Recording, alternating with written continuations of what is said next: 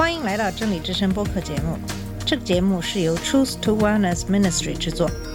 在这个节目里，我们要从一个不一样的角度向你介绍圣经和基督，带你走进一个属灵的世界。我们的节目在每个星期二、四、六更新，欢迎你的收听和关注。all the colors of the rainbow. 你好，我是马军。今天我们会继续讨论自称为义这个话题。今天我们来讨论自称为义的后果，以及圣经中对自称为义人的描述。在前面我们讲到，自称为义的人常常比较偏执，看不到自己的错误，认为自己总是正确的，就是自己的错误也会怪罪到别人身上。这样的人常常会让人不可理喻。也就是说，自称为义的人，你跟他说不通道理的。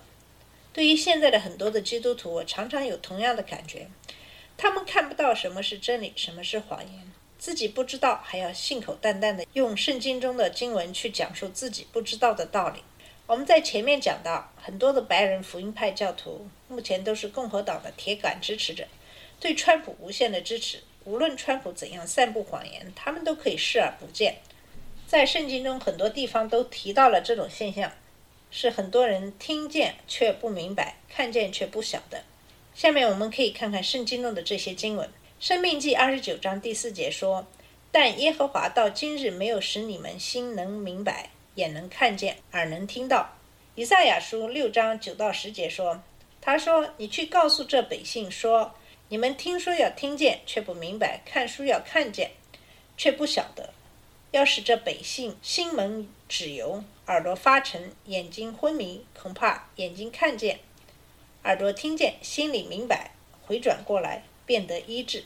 以西结书十二章二节说：“人子啊，你住在悖逆的家中，他们有眼睛看不见，有耳朵听不见，因为他们是悖逆之家。”马可福音四章十二节说：“叫他们看是看见，却不晓得；听是听见，却不明白，恐怕他们回转过来，就得赦免。”路加福音八章十节说：“他说，神国的奥秘只叫你们知道，至于别人，就用比喻，叫他们看也看不见，听也听不明。”使徒行传二十八章二十六节，他说：“你去告诉这百姓，说你们听要听见，却不明白；看要看见，却不晓得。”罗马书十一章八节说：“如圣经上所记，神给他们昏迷的心，眼睛不能看见，耳朵不能听见。”直到今日，马太福音十三章十四到十五节说，在他们身上正应了以赛亚的预言，说：“你们听要听见，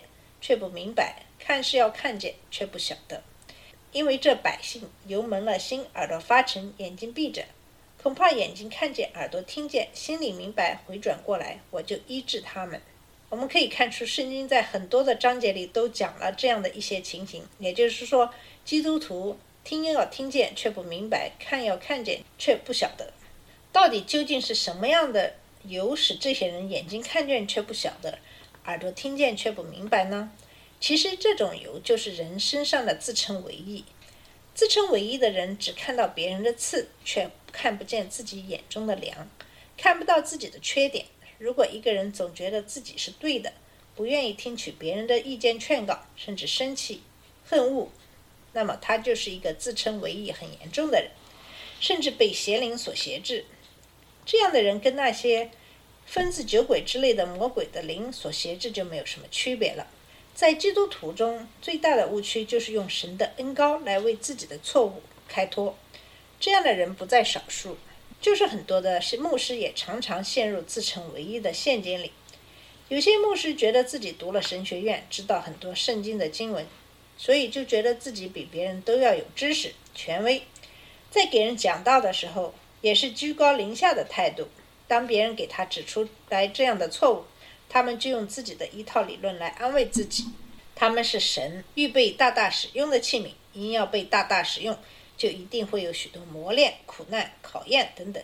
什么被十字架理论、什么破碎理论都搬出来，其实是认为别人造就了他现在这样的可怜。他把自己不符合神旨意的生活和侍奉所造成的结果失败，等同于摩西和约瑟的经历。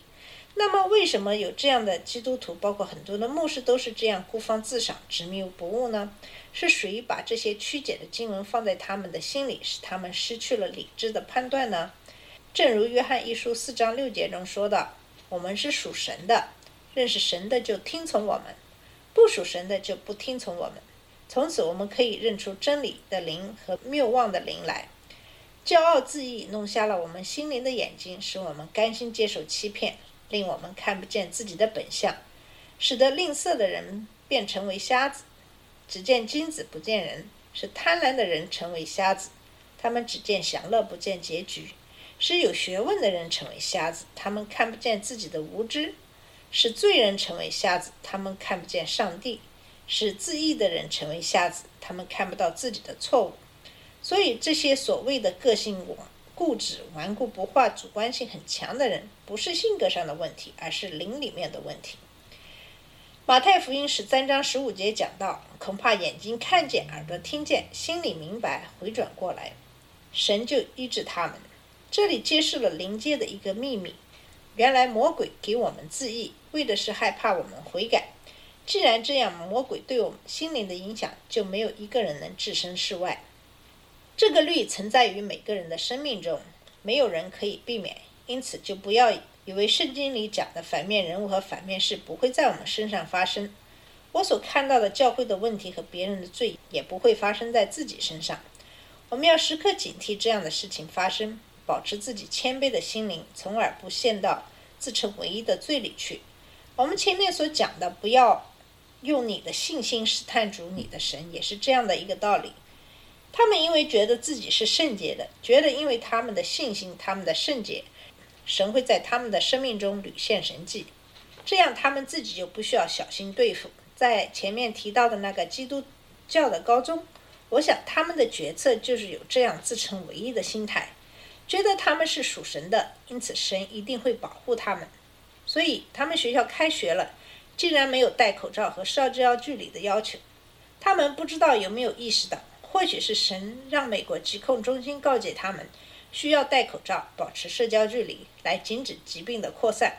可是他们没有这样的大意，结果开学一个月，学校已经有十三个老师和十三个学生感染新冠，学校被迫转成两个星期的网上教学。那么，既然自称唯一是一种心态，就是自己不知道自己是什么样子，怕别人指出来，这些其实都是魔鬼的作为。圣灵来就是要除灭魔鬼的作为，扭转这种心态。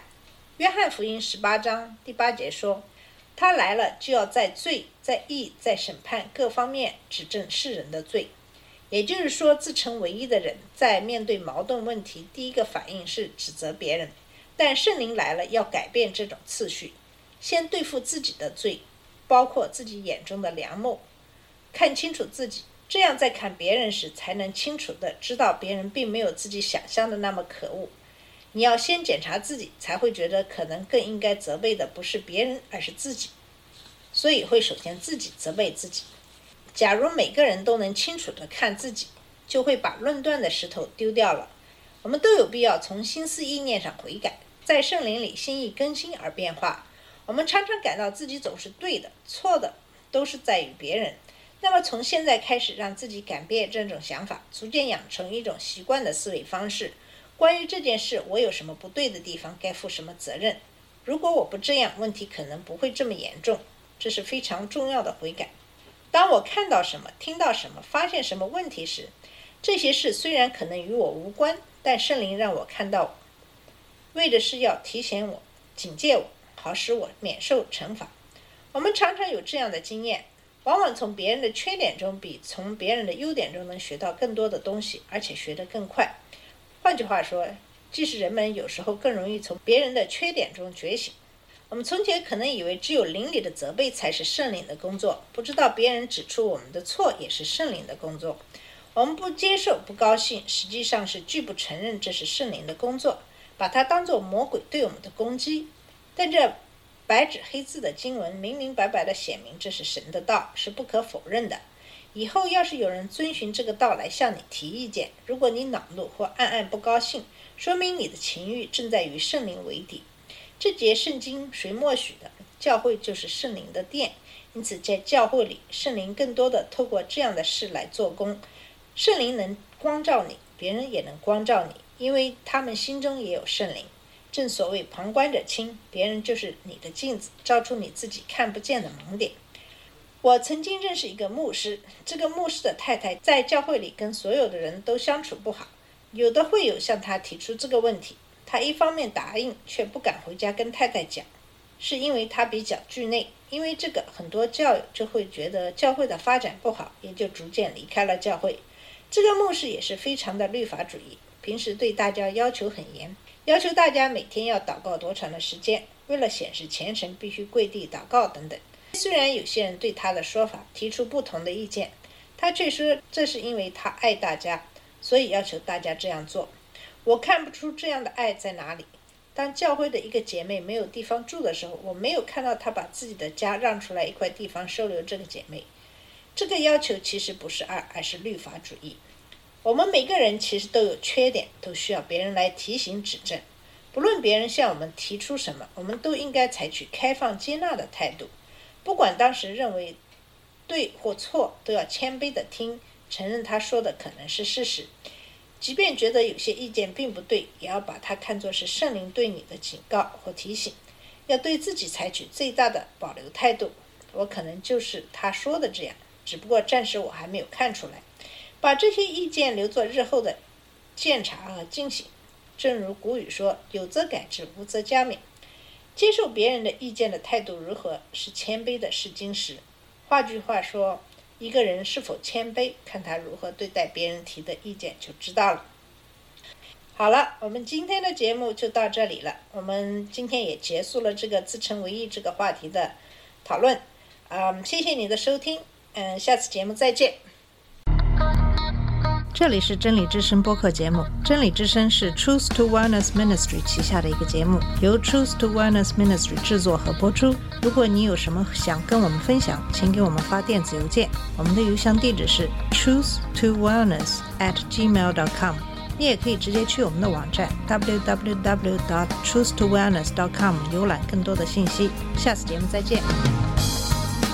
colors of the rain.